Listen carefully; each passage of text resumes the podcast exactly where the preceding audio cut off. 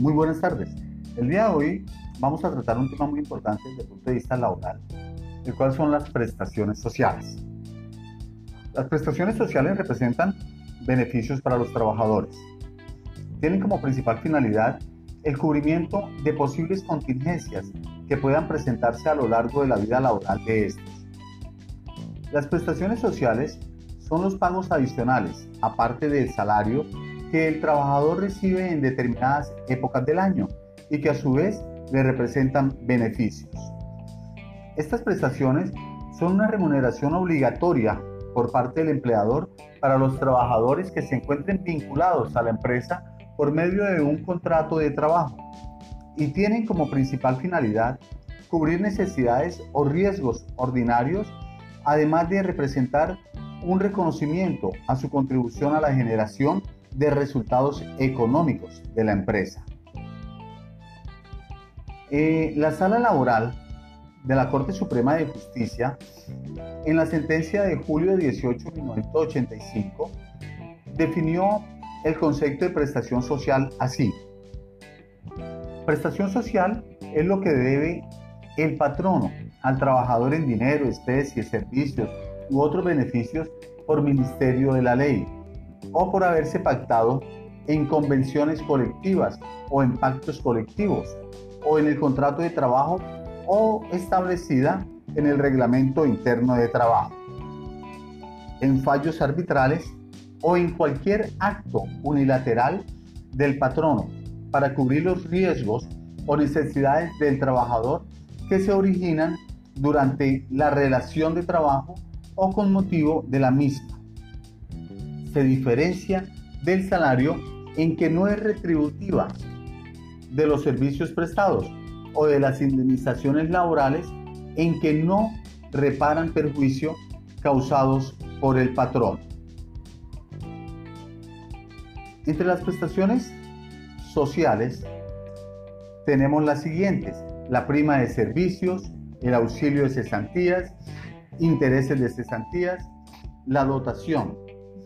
Las vacaciones no son una prestación social, sino un descanso remunerado de carácter salarial, por tanto no se incluye aquí. Eh, a continuación abordamos de forma general cada una de estas prestaciones, al tiempo que se alcanza eh, un artículo en el que se aborda con mayor profundidad cada concepto, por lo que se convierte en una consulta obligada si se quiere profundizar en este tema. Muy bien. La primera prestación que tratamos es la prima de servicios. La prima de servicios se encuentra regulada mediante el artículo 306 del Código Sustantivo de Trabajo. Esta prestación constituye el reconocimiento que otorga el empleador al trabajador por la participación de la generación de utilidades a la organización y corresponde a 15 días de salario por cada semestre laborado. En los casos en que se labore por un tiempo inferior, la prima se debe calcular y pagar de forma proporcional al tiempo de servicio. El pago de esta prestación también debe ser otorgada a los trabajadores y trabajadoras del servicio doméstico, ya que estos cuentan con todas las garantías laborales, como cualquier trabajador del sector privado, tal como lo establece la Corte Constitucional mediante la sentencia C871 del 2014. Hay que tener en cuenta que el número de días laborados no puede ser superior a 180 ¿Por qué? Debido a que esta es una prestación que se otorga de forma semestral. Cesantías.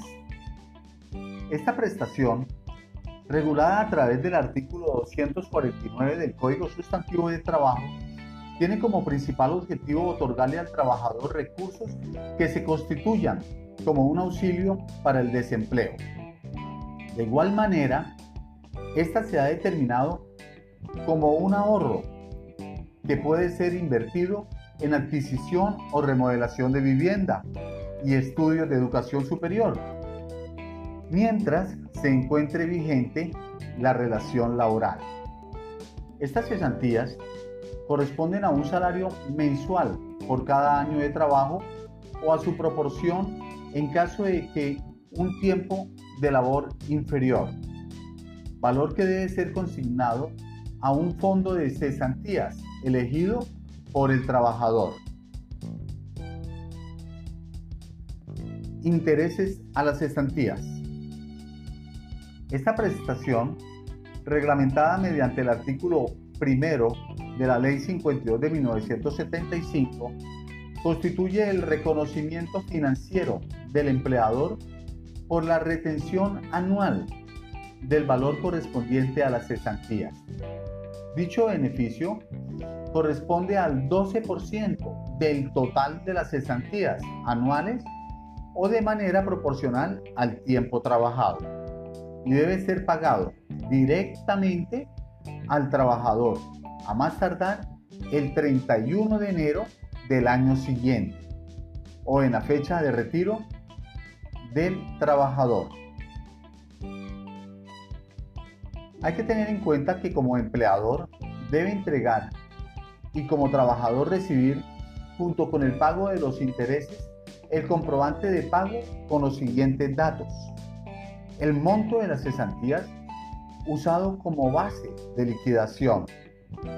El periodo en el que se causaron los intereses. Valor de los intereses. Por último, recordemos que los empleados domésticos tienen derecho al pago de todas las prestaciones sociales dispuestas en la ley laboral, las cuales incluyen el pago por concepto de intereses de cesantías. Por último, que habíamos dicho que anteriormente que las vacaciones no son una prestación social, de todas formas es un pago que debe realizar el empleador a sus empleados por el tiempo que lleven trabajando. Cada año de trabajo requieren un descanso o proporcional al tiempo que hayan trabajado. Las vacaciones reguladas mediante el artículo 186 del Código Sustantivo de Trabajo corresponden al descanso remunerado que el empleador debe otorgar al trabajador. Estas equivalen a 15 días de licencia, la cual debe ser paga por cada año laborado o el tiempo proporcional a la fracción trabajada. El 50% de las vacaciones puede ser compensada en dinero según lo dispone el artículo 189 de la ley en mención. En lo que respecta al reconocimiento y pago de esta prestación, el artículo 192 del Código Sustantivo de Trabajo determina que las vacaciones deberán ser pagadas con el salario ordinario que devengue el trabajador el día que empiece a disfrutarlas se excluye de la liquidación de las vacaciones el valor de las horas extras y el valor del trabajo en días de descanso obligatorio. El valor de las vacaciones se determinará de manera proporcional cuando el salario del trabajador sea variable. Muy bien, ahora vamos a, a ver cómo se deben liquidar o cuál es la base para liquidar las prestaciones sociales. Las prestaciones sociales se liquidan y se pagan sobre todos los pagos que constituyan salario en los términos del artículo 127 del Código Sustantivo de Trabajo, tales como son el salario básico, las comisiones, las horas extras, los recargos por trabajo nocturno, dominical y festivo. Entonces, el artículo 128 determina cuáles pagos no constituyen salario. Entonces vamos a mirar qué dice el artículo 128. Dice, no constituyen salario las sumas que ocasionalmente y que por mera liberalidad recibe el trabajador del empleador, como primas, bonificaciones o gratificaciones ocasionales. Participarán de utilidades excedentes de las empresas de economía solidaria o lo que recibe en dinero o en especie no para su beneficio ni para enriquecer su patrimonio, sino para desempeñar a cabalidad sus funciones, como los gastos de representación, los medios de transporte, los elementos de trabajo y otros semejantes.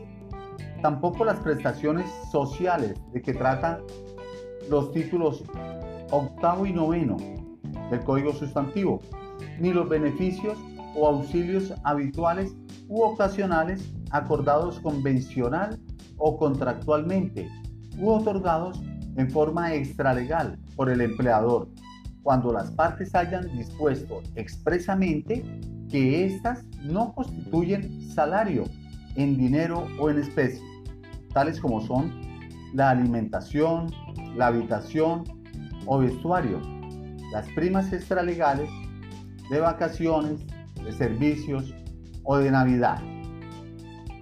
Entonces, lo anteriormente indicado frente al tema objeto eh, de consulta, que si los beneficios extralegales fueron reconocidos por un empleador obedeciendo a su liberalidad antes de la ley 50.990, podrían haberse constituido en factor constitutivo de salario, cuyo desconocimiento podría generar una desmejora salarial.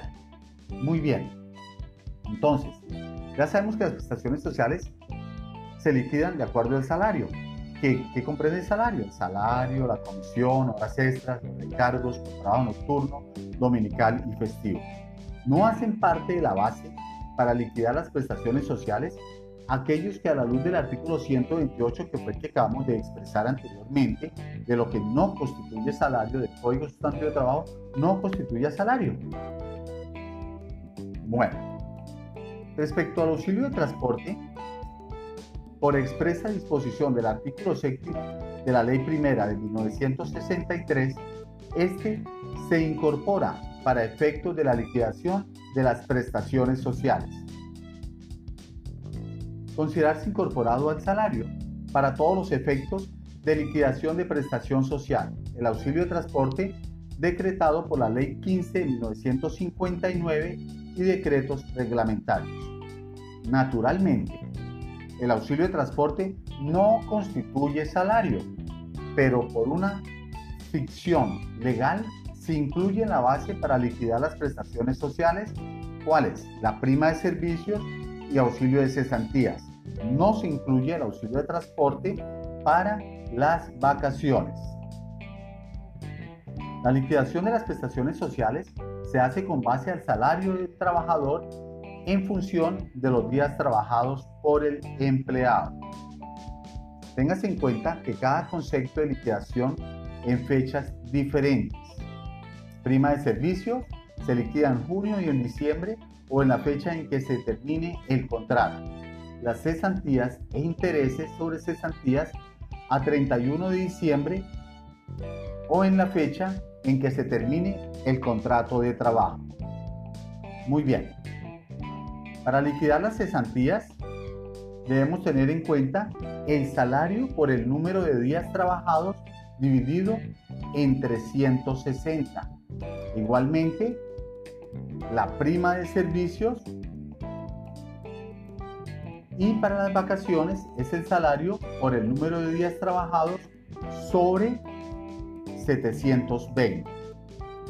Bueno, hasta aquí lo relacionado a las prestaciones sociales. Espero les haya quedado más claro este tema que es muy importante. Nos vemos en una próxima ocasión y en un próximo podcast. Feliz día.